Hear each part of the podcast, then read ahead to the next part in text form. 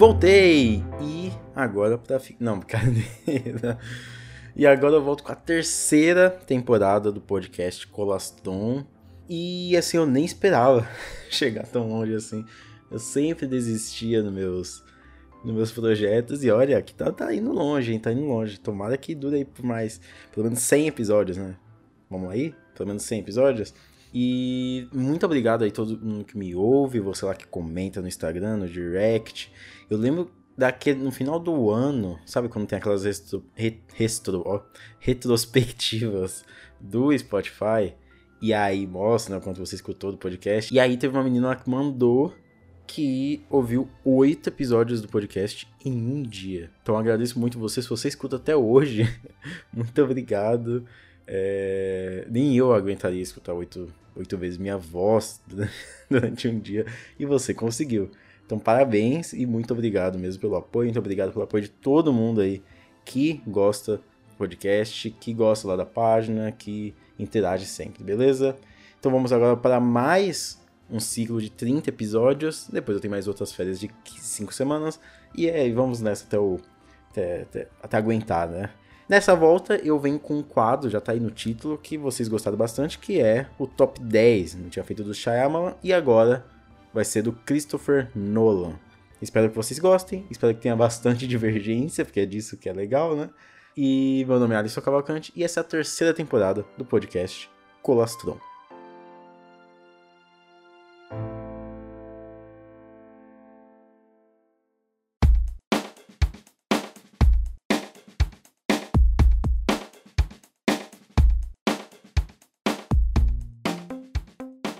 Christopher Nolan. Inclusive, eu já fiz um, um, Eu já participei lá do especial do Christopher Nolan no podcast no Tela Quente. Eu recomendo que vocês vão lá.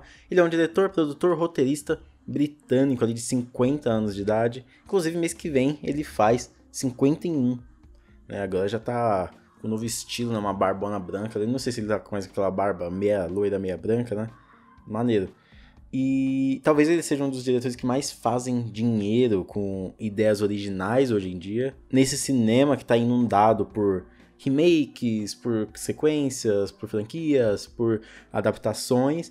E ele até que traz aí uns filmes com ideias originais é, bem legais, tipo A Origem Interestelar, Dunkirk é uma adaptação, né? Mas ali ele consegue fazer bastante dinheiro com esses filmes. Até Tenet, que lançou aí nesse contexto mais pandêmico, eu acho que ele conseguiu fazer um bom dinheiro, até depois, se eu não me engano, fez um, um sucesso no, no VOD.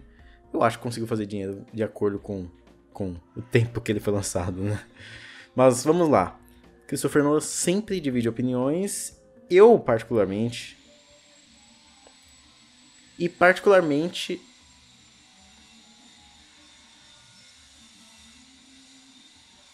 Sempre tem uma maquita funcionando por aqui. Sempre. Particularmente eu gosto da maioria dos filmes dele. Olha lá, voltou. Voltou.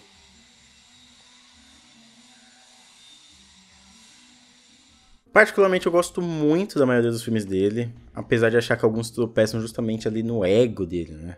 Parece que ele me narcisista às vezes, ele quer ser muito mais do que pode entregar, mas faz parte, né? Alguns funcionam e alguns outros não. Ele tem 11 longas na carreira, a primeira é de 1998. Foi um bom início, eu não curto tanto o resultado final, mas tem pessoas que, que amam bastante, que gostam muito. Mas é um top 10, então um deles vai ficar de fora. E quem fica de fora é o Insônia, filme aí do Nolan com Al Pacino, com Robin Williams, com a Hilary Swank, mas que entre todos os filmes dele eu acho que o mais tem dedo do estúdio ali, foi o filme mais encomendado, né, dele. E tem, ele, eu acho que ele cria uma boa ambientação do que ele quer trazer.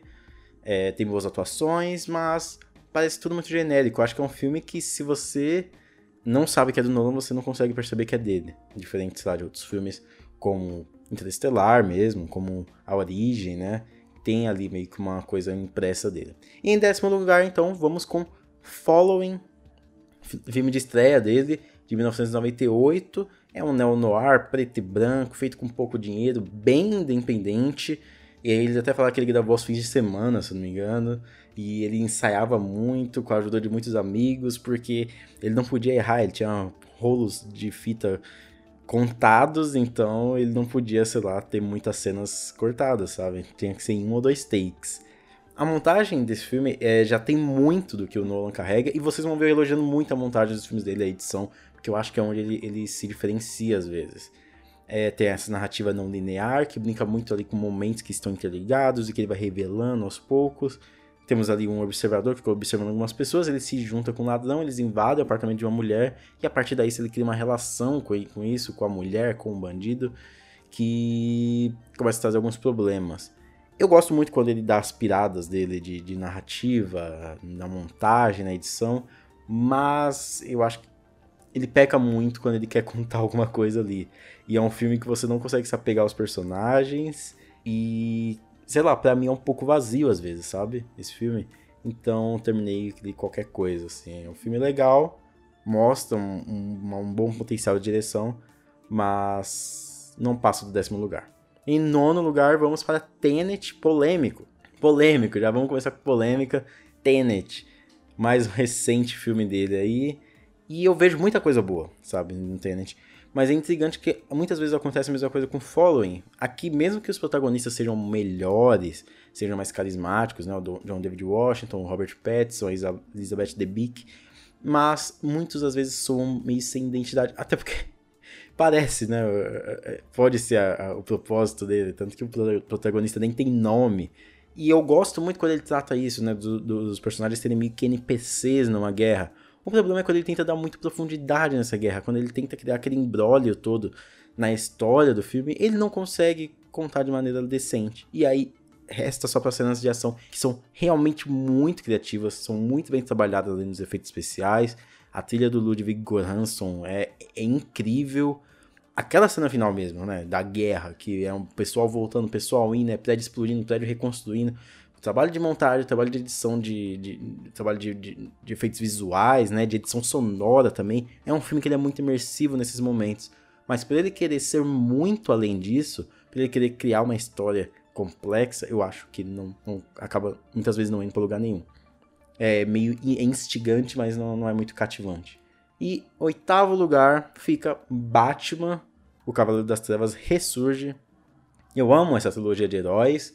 Eu acho que nessa trilogia estão um dos maiores acertos do Nolan.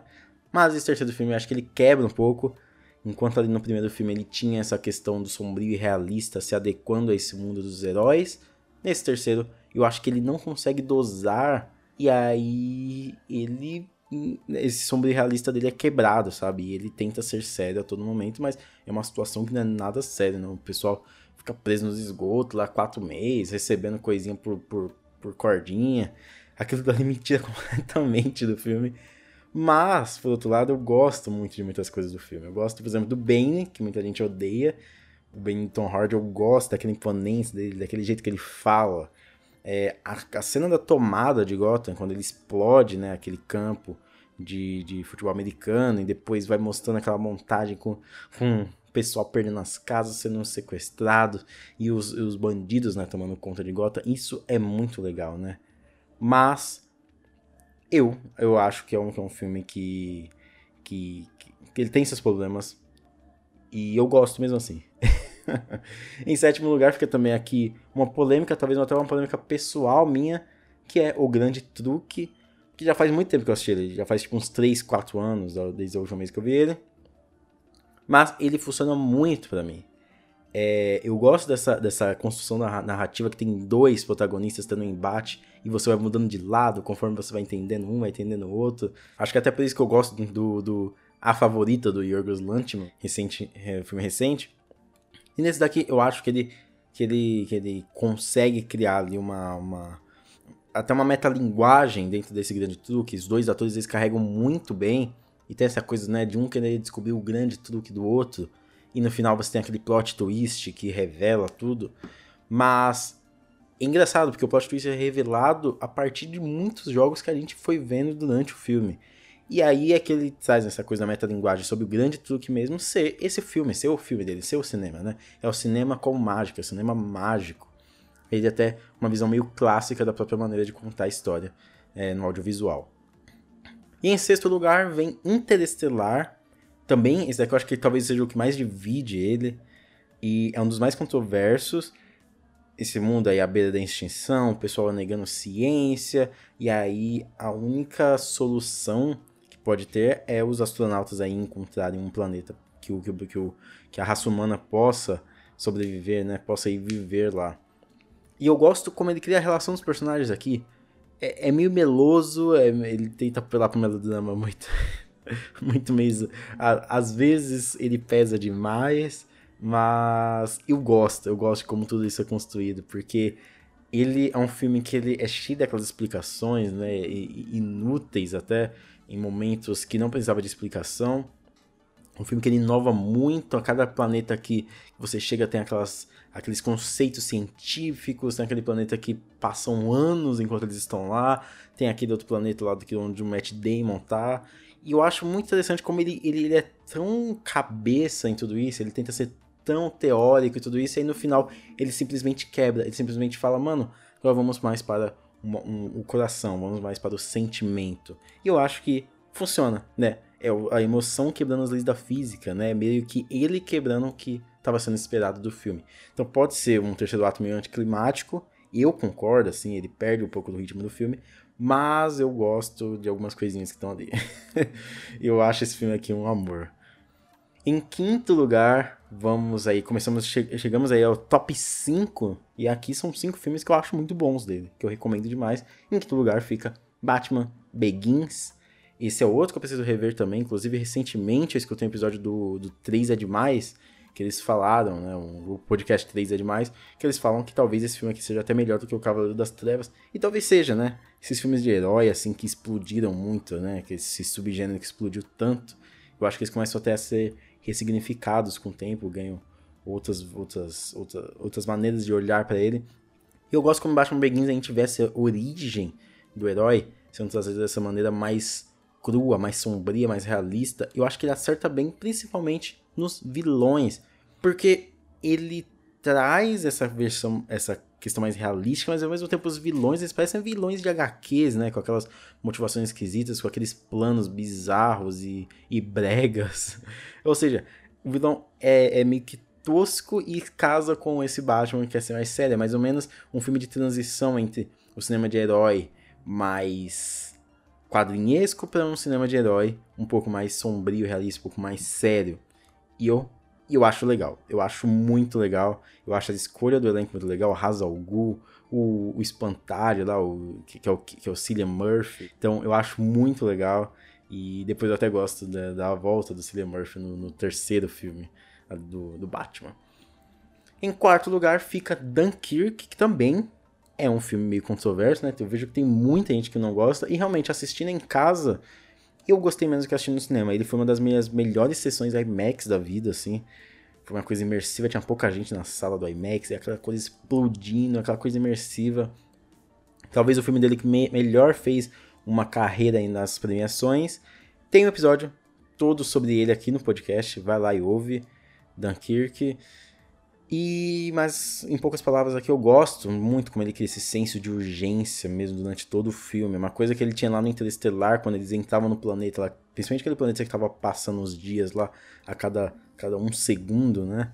E ele e aqui é muito mais, assim, é o filme inteiro. Ele, ele traz uma guerra meio suja, cheia de morte, desoladora, claro, para 14 anos, né, aqui no Brasil, PG-13 lá nos Estados Unidos, mas da melhor maneira Nolan com várias timelines ao mesmo tempo, e até essas timelines elas ajudam nessa sensação de urgência, né? Enquanto tem o piloto lá que a gente acompanha ele só durante uma hora, que é aquela coisa muito mais, você só tem uma chance, você só tem é agora para fazer isso, tem o pessoal lá que a gente acompanha durante uma semana e que parece que é um tempo enorme, porque eles estão sendo atacados, estão querendo fugir, estão querendo não morrer, e é aquela coisa mais esticada, aquela coisa que não passa, né? Então eu gosto de Dunkirk. E em terceiro lugar fica Amnésia. Filmaço. É o primeiro grande hit do, do, do Nolan. E é uma história contada aí de trás para frente, lotada de sacadas ali que funcionam muito bem. E ele imprime todo o sentimento do próprio protagonista da trama. A gente fica à mercê ali daquelas fotografias, descobrindo aos poucos, por ser um filme que a gente primeiro vê as consequências para depois ver as ações que levaram a elas, é um filme que ele te deixa muito investido nele, é um filme que ele instiga muito, é um filme que ele te puxa, te catapulta para dentro dele, para dentro daquela história, ele te confunde, ele te deixa todo momento cheio de dúvidas e todo ali transtornado e desconfiado igual o protagonista. É um filme que é, ele é quebrado igual a mente do protagonista. Tá tudo errado, fora de ordem, e é assim que é o certo, é assim que vamos seguindo.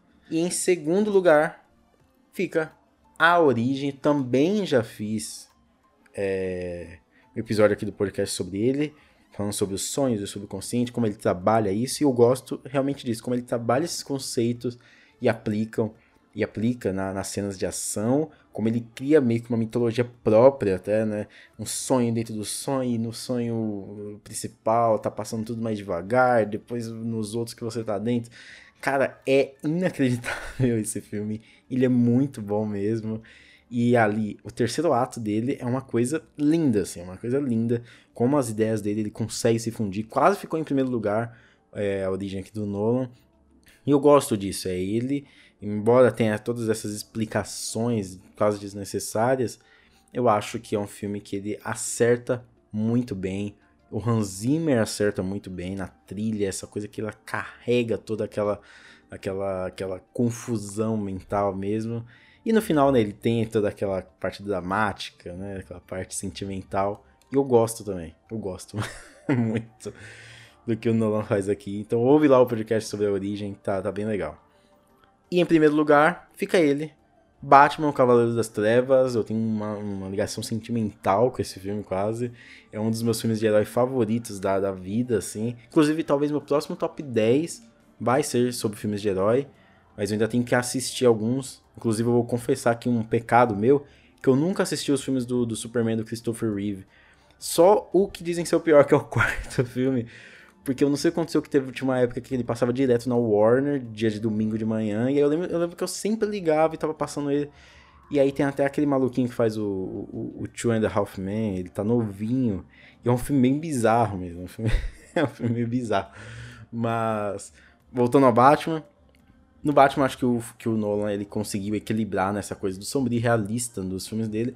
Que criou aí uma tendência de filmes que acabam negando a, a, essa questão da fantasia. Eu acho que o Nolan, ele consegue trabalhar muito bem, mas não, não serve assim para todos os diretores, né? Não serve para todas as histórias.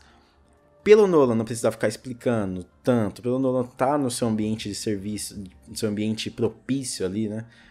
Ele não precisa explicar nem a motivação do vilão, porque o vilão é só uma pessoa que quer, é um cara que ele quer botar fogo na cidade, ele quer ver tudo caindo, ele quer ver tudo ruindo. Ao mesmo tempo a gente tem o Batman, que é o cara mais metódico, é o cara mais ali introspectivo na dele. Talvez você esteja escutando música de fundo.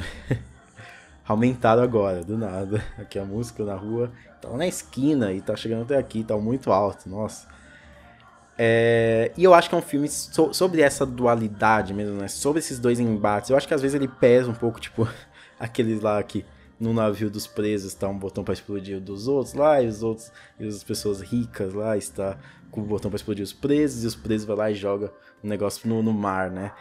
E, mas tem essa dualidade até tanto que o, o, o, personagem que é criado a partir dessa, dessa, desse conflito entre Batman e Coringa é o Duas Caras, que é o cara que representa essa dualidade, né? O cara que é o herói perfeito e vira o vilão ali vingativo. É um filme legal, é um filme que ele termina muito bem, é um filme que ele tem ali um final muito bom, com aquela coisa do Cavaleiro das Trevas, do Batman ser perseguido, desse sacrifício mesmo do herói é, em busca de um símbolo, né? Tem essa questão dos símbolos, né? Então, vamos deixar o Harry Dent ser o herói e o Batman pega a culpa por aquilo, sabe? É aquela, essa coisa, vamos deixar eles, eles pensarem isso porque é o melhor para a sociedade. É uma sociedade tão desacreditada, a gente não pode transformar os heróis deles em vilão. Então, eu gosto muito de como ele trabalha isso, eu gosto muito de como ele trabalha a relação do Batman e Coringa, como os dois são tão opostos que eles, que eles praticamente se atraem, né? E, e existem cenas realmente assim muito bem feitas. Eu acho que o Nolan que ele tem um trabalho também de, de, direção muito bom, tem alguns cortes na hora certa, tem algumas cenas que são muito bem feitas, muito bem construídas, muito bem é, filmadas, assim, cenas de perseguição, principalmente cenas de perseguição do Batman. Eu acho que são muito boas. E eu gosto muito dessa dualidade que o filme trabalha e até na, na questão lá do, sac, próprio sacrifício do Batman, né, dele escolher uma pessoa para salvar e tudo mais. É uma coisa que, que, que me atrai muito nessa mitologia que o próprio Nolan criou para esse universo. Então é isso, meu top 10 Christopher Nolan foi esse. Foi aí Following, Tenet, Batman Rovers das Trevas Ressurge, O Grande Truque, Interestelar, Batman Begins, Dunkirk, Amnésia, A Origem e Batman O Cavaleiro das Trevas.